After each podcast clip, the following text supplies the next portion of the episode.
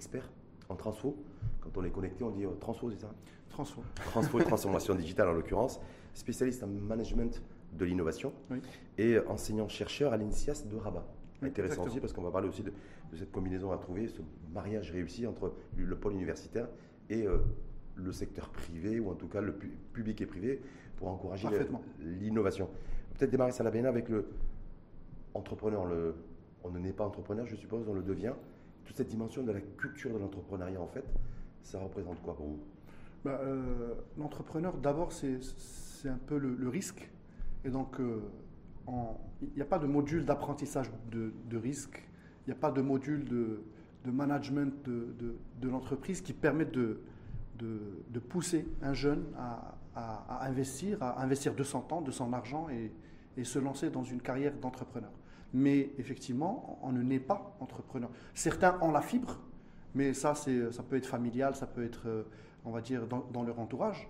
Mais euh, ça se travaille euh, dès, le plus, dès le plus jeune âge à l'école, mais après ça continue. Est-ce que ça se fait chez nous? Parce que, parce que, très souvent on occulte le fait, en fait, la dimension culturelle, qui peut être en fait le, ciment, hein, de, pour devenir entrepreneur et surtout pour réussir dans l'entrepreneuriat bah, Chez nous, on va dire que on essaye, en, mettant du maquillage sur des modules qui existent déjà ou sur des formations qui existent déjà, est-ce que c'est suffisant? C'est ça la question.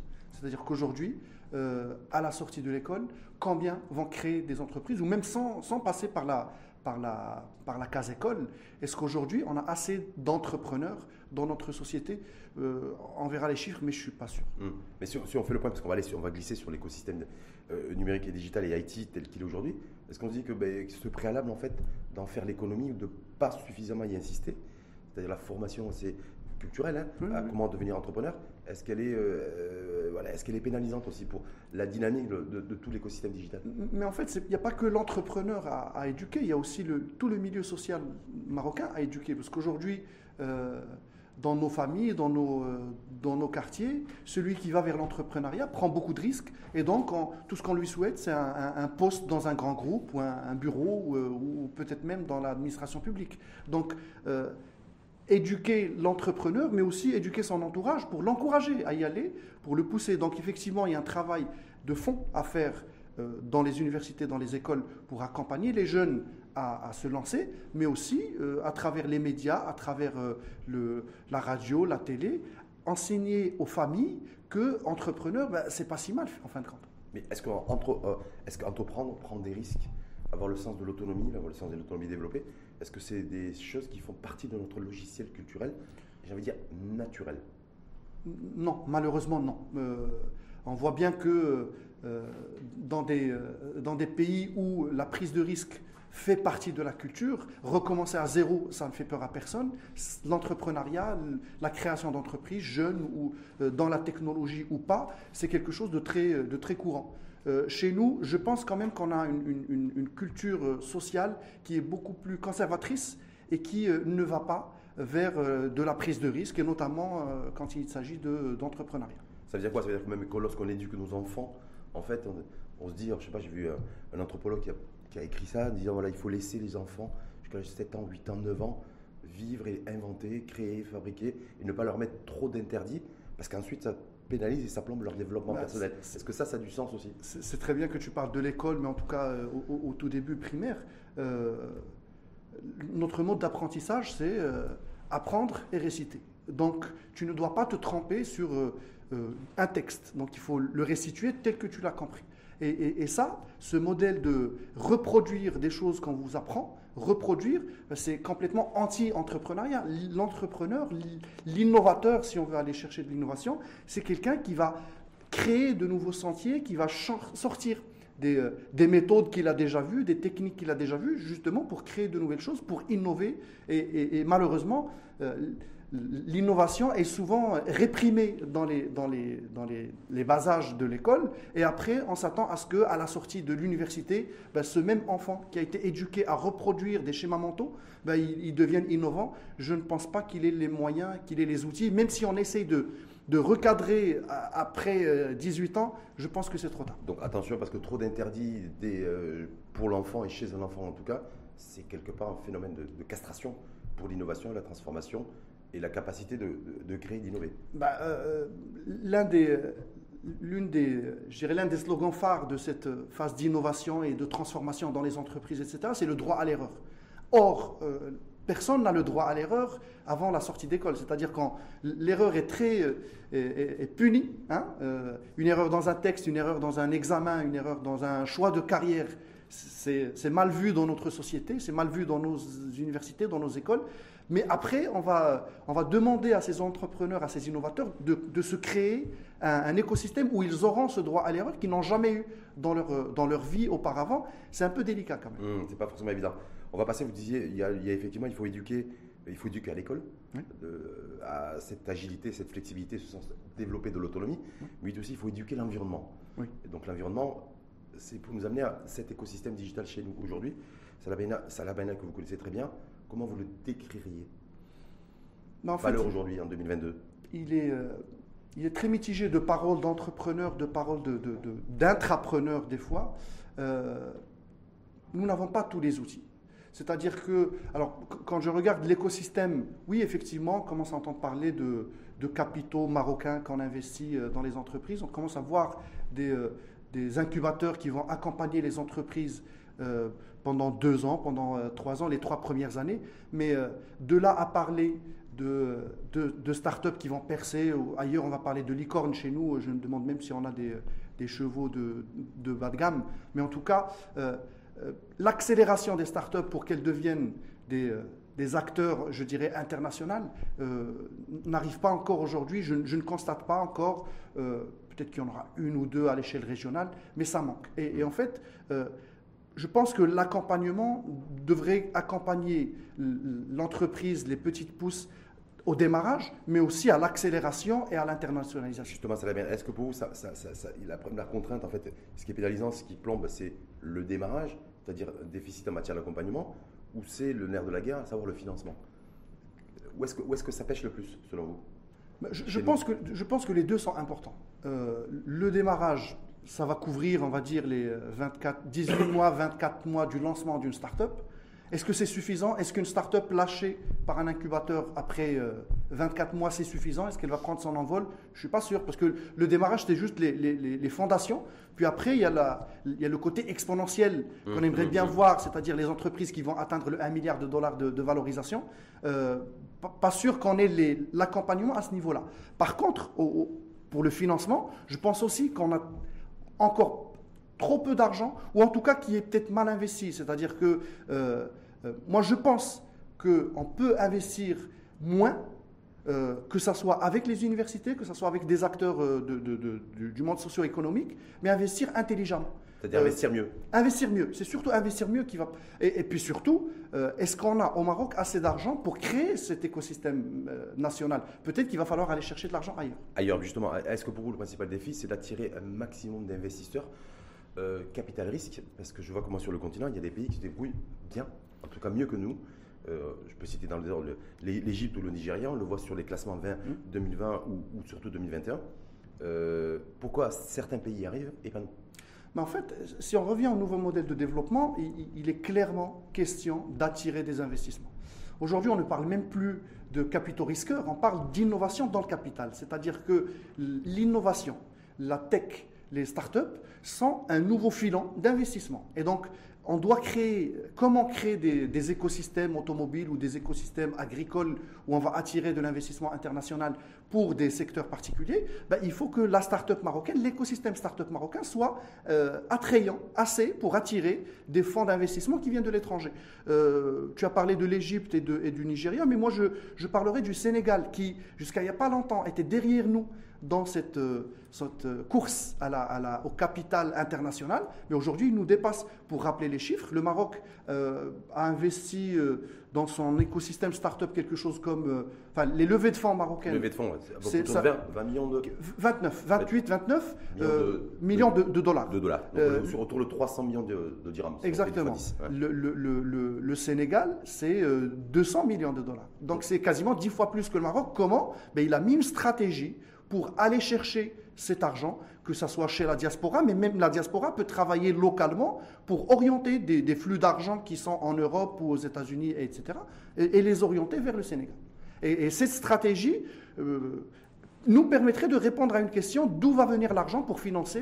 c'est-à-dire pour, pour, financer notre écosystème digital, c'est-à-dire le, dynamiser et d'avoir beaucoup plus de capital risque, mhm. en tout cas au bénéfice bien sûr des, des, start-upers, des porteurs de, de projets. Pour vous, ça passe par l'international C'est bah, faire venir les acteurs de la Silicon Valley au Maroc euh, individuellement, hein, qui viendraient ici en fait sous forme de joint venture pour booster un petit peu le, tout ce qui touche au, financement. Et... Ça, ça n'empêche pas qu'il y ait euh, de, de, du capital risque national, mais euh, pourquoi se priver du, du capital risque international s'il est là? Donc il faut aller sonder, le chercher, le trouver et l'orienter pour qu'il arrive chez nous. Euh, juste pour vous dire que les levées de fonds africaines, en, 2021, ça a fait quelque chose comme 4 milliards. Mmh, 4, de, 4 et 5 milliards de dollars. Oui, 4, c'était les chiffres de décembre, donc 4 mmh. milliards de dollars quelle est la part du Maroc dans ce capital et pourquoi on n'arrive pas à, avoir plus. Donc, et, et, les 4 milliards de dollars, c'est de l'argent qui ne vient pas que d'Afrique. Donc il faut arriver à, attirer plus de flux de ces 4 milliards. On veut une plus grande part dans les 4 milliards, peut-être même plus que 4 milliards. Je crois qu'en plus, les, 4 milliards en 2021, je crois que l'Afrique, ça a été le continent où la croissance a été la plus importante.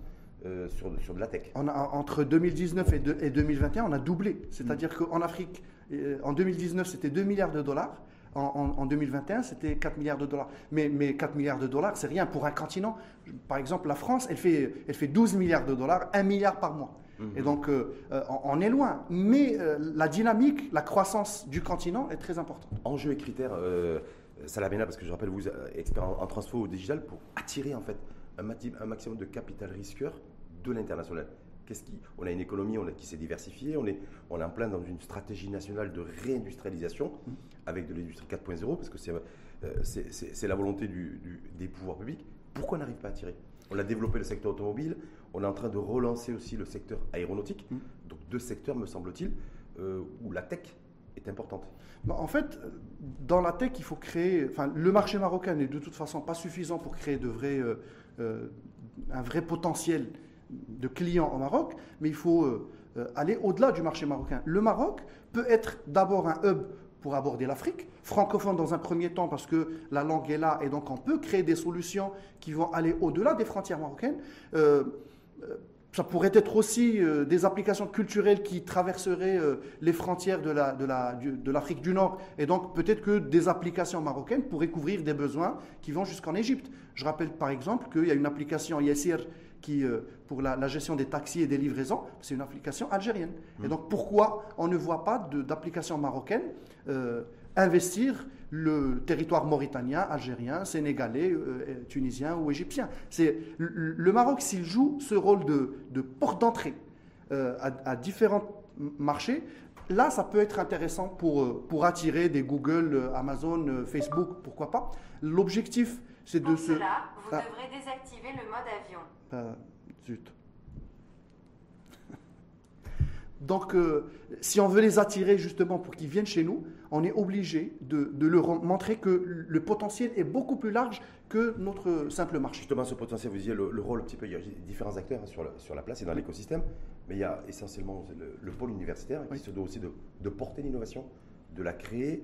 Euh, est-ce que notre pôle universitaire aujourd'hui euh, est, est sur une dynamique en fait permettre d'être visible au niveau de l'écosystème national et international Alors, il faut juste faire rencontrer les bonnes initiatives. Moi, j'ai un exemple auquel j'avais assisté pendant la crise Covid, où il y avait des, chercheurs qui travaillaient sur l'hydroxychloroquine et qui attendaient qu'il y ait des, groupes pharmaceutiques qui les approchent parce que peut-être que les bonnes idées viennent de l'université, mais l'industrialisation et le suivi et, créer des, médicaments, ça viendrait de l'industrie. Euh, il faut faire rencontrer ces gens-là. Et, souvent, euh, on n'a pas, entre l'université et le monde, on va dire, euh, industriel, il y a très peu d'occasions de rencontres. Et il faut les créer. Le rôle, je dirais, de l'université, c'est de ramener, euh, en tout cas l'une des, des, euh, des, missions des universités, c'est de ramener ces industriels dans leur campus pour que l'échange se fasse, et c'est l'échange qui fera, qui fera les rencontres. Et ça ne se fait pas suffisamment chez nous? Non, pas assez. Moi, je, je pense qu'on euh, on est sur des mondes en silo, où mmh. ça ne communique pas beaucoup. La recherche est orientée, publication scientifique, on va dire brevet scientifique, mais finalement, quel impact pour l'industriel de la région? Et puis l'industriel, il, est dans des problématiques euh, du quotidien, euh, euh, dans l'opérationnel. Il ne voit pas forcément l'intérêt de, de, collaborer avec une université. Il faut développer de vraies stratégies recherche, développement et innovation, qui relient. Et vous, ça se passe, et vous pour vous, ça se, ça, se, ça se passera, en tout cas de toute façon, dans une combinaison gagnante entre l'université et l'entreprise le gagnant, c'est le Maroc. C'est-à-dire que pour y si on y arrive, si on fait rencontrer l'université, bien sûr qu'elle a des critères de, succès qui sont plutôt universitaires, des publications scientifiques, etc. C'est bien. Euh, l'industriel, lui aussi, doit y voir un intérêt direct pour sa croissance, pour sa performance, etc. Mais il faut faire parler ces demandes, et c'est que comme ça qu'on arrivera à créer cet écosystème. Et pour les faire parler, selon vous, Salah Beina, est-ce que l'État a un rôle majeur? C'est-à-dire pour faire en sorte que, l'université et l'entreprise prennent langue et arrivent à communiquer sur une langue commune. Euh, et, surtout à, dynamiser, euh, à la fois combiner la, recherche et la fructifier en, création de valeur pour l'entreprise. Est-ce que l'État euh, bah, a, son mot à dire et puis doit jouer son rôle?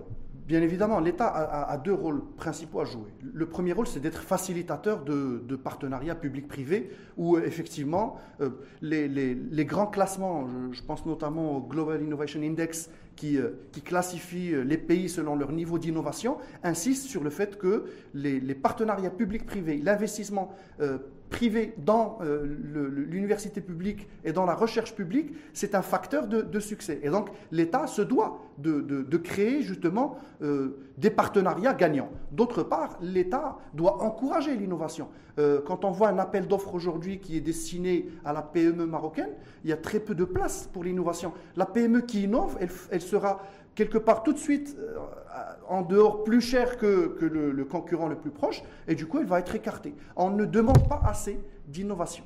Ça veut dire que vous dites dans la commande publique, parce qu'il y a tout un débat aussi, de, vous avez une espèce de quota aussi, hein, un quota pour les PME.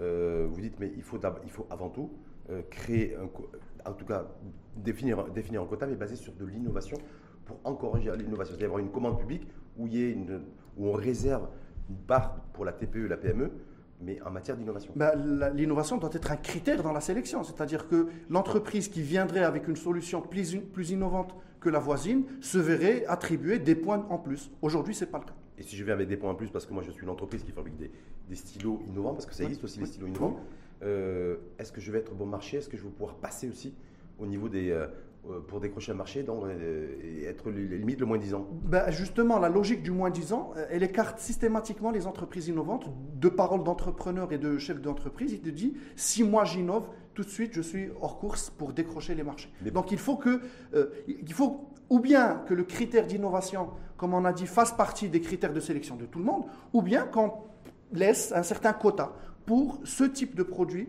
sur euh, des marchés à sélectionner. Mais est-ce qu'automatiquement, quand je suis une entreprise innovante qui, fabrique des produits innovants, pour répondre à une demande publique, par exemple, d'une commande publique, est-ce que je vais être nécessairement plus cher? Parce qu'on dit que l'innovation aussi, euh, c'est, euh, ça permet des économies de coûts également, et donc du coup d'être, compétitif. C'est pas obligatoire, c'est-à-dire il y, a, de l'innovation aussi dans la façon de financer les produits, dans le business model, etc. Mais en tout cas, ça pousse à réfléchir dans l'innovation. Aujourd'hui, euh, on ne demande pas d'innovation aux, PME, du coup, euh, ils ne se posent pas la question. Euh, faire plus, faire mieux, faire différemment n'est pas une contrainte. Aujourd'hui, c'est surtout reproduire, alors peut-être si on arrive à faire des optimisations de façon moins chère, mais pas spécialement plus innovante. Ça veut dire quoi? Ça veut dire que l'État, ne soit ce que dans sa commande publique, qui euh, c'est à peu près du 90-100 milliards de, dirhams par an, euh, par rapport aux entreprises, TPE, PME essentiellement, euh, la part de l'innovation n'est pas un critère en tout cas en tant que est-ce que, ça, est que ça veut dire parce que nos entreprises, en fait, n'ont pas besoin d'innover et d'investir dans la recherche et développement et innovation pour décrocher les marchés publics? Ben, Ça serait un premier pas, ça serait euh, une première action. Je, ne sais pas si elle va être suffisante, mm. mais enclenchant la, la, logique. Parce que obliger, rajouter ce critère d'innovation dans les, dans les marchés publics va obligatoirement pousser les entreprises à, à chercher qui, sont les acteurs qui peuvent l'aider à innover. Et encore une fois, je, rappelle le rôle de l'université et des chercheurs, parce que ça, c'est de la matière grise qui est disponible et qui peut effectivement être euh, mise dans un contexte intéressant dans lequel l'innovation est demandée. Est-ce qu'on a des chercheurs IT, les chercheurs 4.0, parce qu'on parle d'industrie 4.0, d'économie 4.0, et en même temps, est-ce qu'on a des chercheurs aussi qui sont 2, euh, 3 ou 4.0 alors, euh, Chez nous, dans nos universités Oui, on en a. Oui, on en a. Mais le problème, c'est que la plupart du temps, on va chercher des problèmes internationaux, des, des programmes internationaux où euh, on va, euh, je ne sais pas, répondre à un appel d'offres qui vient de, d'Allemagne ou de France sur une thématique particulière, sur l'agriculture technologique, etc. Mais euh, il n'y a pas encore assez d'appels nationaux pour les attirer à travailler sur des problématiques locales. Moi, pour moi, la recherche doit être une recherche-action qui a un impact sur l'écosystème, sur la PME du quartier. Euh, avoir un H-index plus élevé que les voisins ou plus élevé que d'autres chercheurs, finalement, quel est le retour sur investissement pour la PME, pour la TPE, pour le grand groupe d'à côté? Je ne suis pas sûr. Donc effectivement, on a des chercheurs il faut maintenant les faire travailler sur des thématiques locales de, nos entreprises. Ça ne veut pas dire que ça n'existe pas, mais ça veut dire qu'il faut plus de ça. on voit bien qu'il y a des programmes pour faire travailler les chercheurs sur des stratégies nationales, alors euh, en intelligence artificielle ou, en, mhm, mhm. ou, en, cloud souverain, etc. Mais il faut plus de ça plus de ça, parce que d'autant plus qu'il y a ça veut dire que ça va commencer par la région de Casablanca Stat. Il y a tout un enjeu de, de, faire en sorte de, créer des smart régions donc avec euh, toute, toute une vision, avec de, avec de l'innovation. Est-ce que là-dessus, il y a, j'espère, dire, un marché ouvert? Où nos, nos start-upers, nos chercheurs nous, doivent euh, travailler main dans la main parce que, voilà, ou est-ce que c'est encore un marché qui va, euh, qui va, qui va échapper, j'ai envie de dire, à l'intelligence et à l'innovation locale? Aux ah, innovateurs locaux en tout cas. Ce qui est, ce qui est dangereux en fait dans ce secteur de, de l'innovation, c'est que pour faire la Smart City marocaine, il faut des solutions smart marocaines. C'est-à-dire qu'on ne peut pas ramener des solutions euh, suédoises, euh, françaises, euh, qui marchent alors qu'il pleut toute l'année, et vouloir les implémenter dans une région où il y a très peu d'eau. Et donc, peut-être que pour eux, la gestion de l'eau, l'économie de l'eau n'est pas un vrai enjeu. chez nous, c'est le premier. Donc, il faut utiliser de la matière grise nationale, marocaine. Qui existe pour, Oui, elle existe. Il faut aller la chercher. Et si elle n'existe pas, il faut la créer. C'est-à-dire qu'il faut drainer cette matière grise qui travaille peut-être sur des sujets euh, peu importants pour le Maroc, mais il faut la ramener sur des problématiques réelles pour le pays. Donc vous dites en fait, il y a l'innovation en tout cas pour rendre nos régions euh, smart, donc les, smart régions parce que c'est l'actualité aujourd'hui, ça se fera avec de l'innovation, qu'avec de l'innovation locale ou avec les deux, c'est-à-dire l'innovation locale, l'innovation aussi qui nous vient de l'étranger. Je pense, à, sans vouloir faire de pub, Waze aujourd'hui c'est mondialisé, c'est internationalisé. Et chez nous aussi, ça nous sert, de passer de, rejoindre un point A à un point B par des, par des petits raccourcis. Ça, ça, ça, ça fait... Je ne sais pas si c'est le bon exemple, mais... Non, non, non, mais ça fait bien que tu aies parlé de Waze, parce que ce matin, je suis venu avec Waze, et je me disais, mais si jamais Waze quitte le Maroc, euh, je ne pourrais pas venir. Je vais te demander de m'envoyer un chauffeur ou quelque chose comme ça. Parce que euh, on ne peut pas se baser que sur des solutions qui n'appartiennent pas euh, au Maroc il faut faire travailler les deux. Parce que, dans un premier temps, nous n'avons pas de compétences, nous n'avons peut-être pas les bonnes solutions, etc.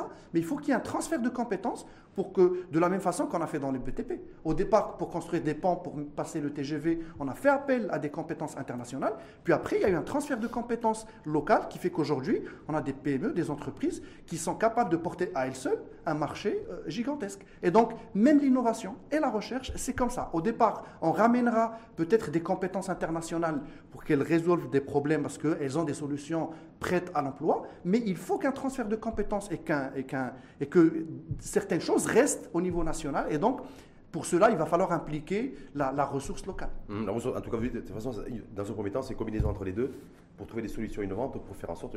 Il y a un vrai sujet qui touche la mobilité d'ailleurs, y, compris à Casablanca, mais, pas que. Donc, ça peut se faire euh, localement, mais dans un second temps. C'est-à-dire que d'abord, on, on, utilise et on favorise les solutions innovantes qui sont, qui sont pratiques et efficaces euh, et qui sont immédiatement euh, euh, possibles à implémenter. Et ensuite, on, bah, parallèlement, on, travaille sur les solutions locales. De toute façon, je ne, je ne crois pas au, à la je dirais, à la sélection par la nationalité. C'est-à-dire que la, solution nationale doit être challengée avec une solution internationale et rien ne dit que la meilleure est internationale. C'est-à-dire, on a, on a vu ça dans plusieurs cas où euh, des entreprises suédoises étaient en compétition avec des startups nationales marocaines et c'est la, la solution marocaine qui a été retenue. C'est-à-dire, créant juste un écosystème où les, les, les, les différents acteurs voient des solutions euh, plus challengeantes qui viennent de l'extérieur ou qui viennent du, domaine national. Mmh. Mais en tout cas, créant euh, de la compétition saine et qui encourage les acteurs locaux à innover. Est-ce que ça veut dire, Salamaina, pour, pour, conclure, que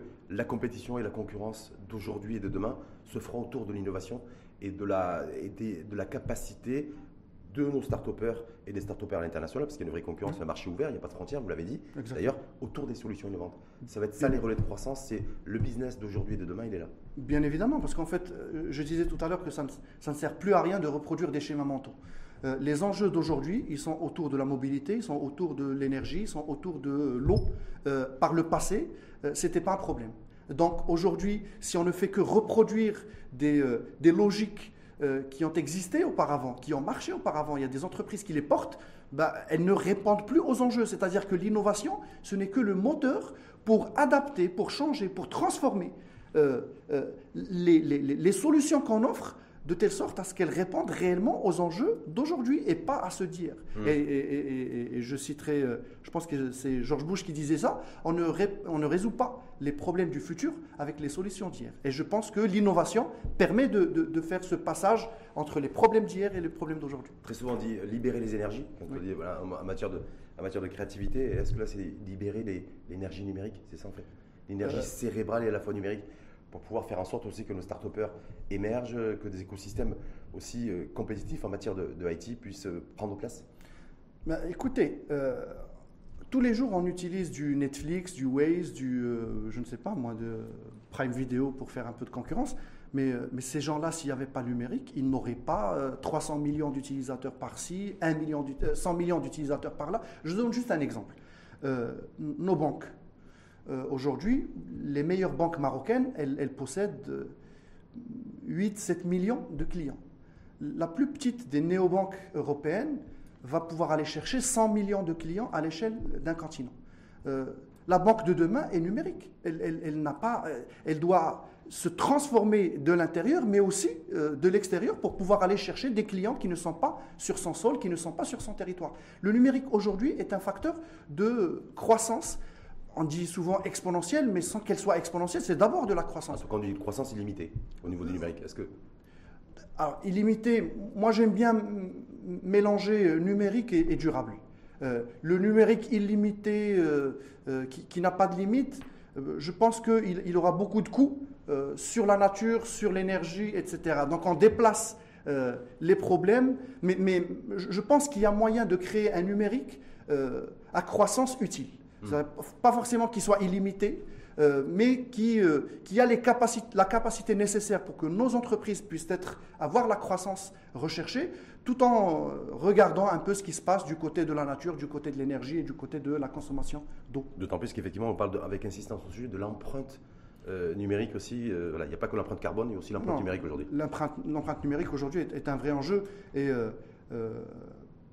qui a été longtemps oublié. On pense souvent qu'envoyer un email, c'est rien et que euh, faire une recherche sur Google, c'est pas grand-chose. Mais en fait, dans un monde où notre mémoire ne retient plus grand-chose et que pour chercher le numéro de téléphone d'une institution, on passe par Google, je, rappellerai juste que sans recherche Google, c'est une chemise repassée. Et, ça, ça là, ça donne une idée sur euh, comment est-ce qu'une requête Google, un clic, un email envoyé, en fait, c'est de l'énergie consommée quelque part. Dans un monde où on parle de réchauffement climatique et de problématiques énergétiques, il faut aussi euh, euh, utiliser du numérique raisonnable. Donc sans, sans email, j'ai retenu, ça, ça la sans, sans email, c'est sans email, une chemise. En matière de consommation d'énergie, du, repassage d'une chemise. Exactement. en tout cas, l'emploi numérique, ça peut donner aussi des idées à nos futurs néo-start-upers pour, euh, pour essayer de trouver aussi des solutions d'économie Bien évidemment, pour réduire l'empreinte numérique on, on, parle de green tech.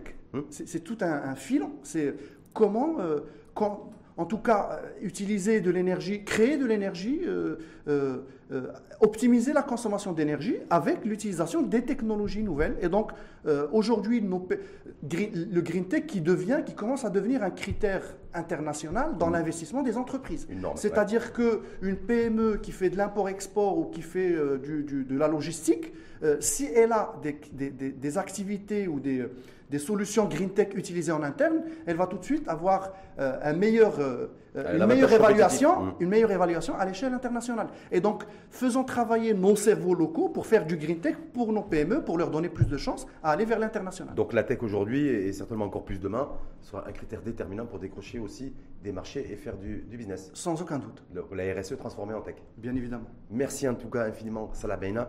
Je rappelle expert en, en transfo, c'est-à-dire transformation digitale, spécialiste en management de l'innovation et enseignant-chercheur à l'INSIAS de Rabat. Merci beaucoup.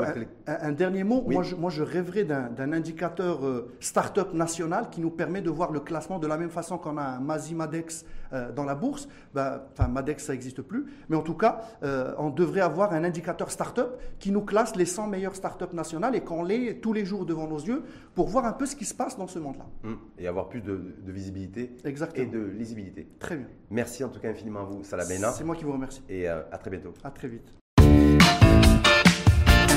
Da da